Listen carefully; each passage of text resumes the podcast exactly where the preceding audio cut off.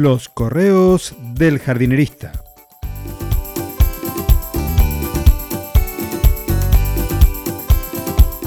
En el episodio de hoy, la novia con una corona sin flores.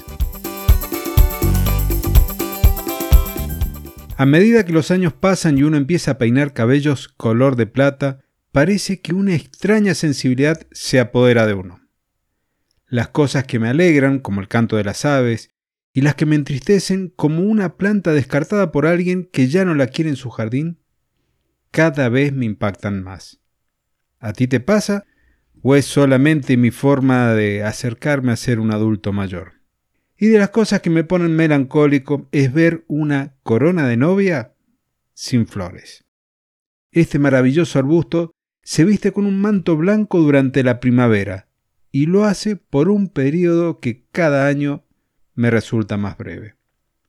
Te preguntarás a qué viene todo este preámbulo, y es porque a principios de la primavera fui a visitar a un amigo que vive en una urbanización cerrada en un barrio privado, y algunos de los arbustos que estaban en la entrada eran esferas verdes perfectamente podadas de las coronas de novia.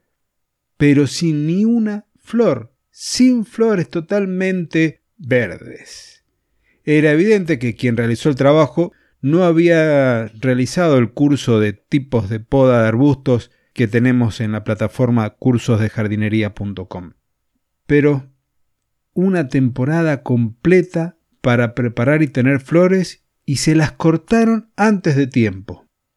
Eso es un error tremendo para mí. La postdata de hoy. No todas las plantas florecen en las ramas generadas en el presente ciclo vegetativo, en el presente año de la planta, como lo hacen la vid y los rosales.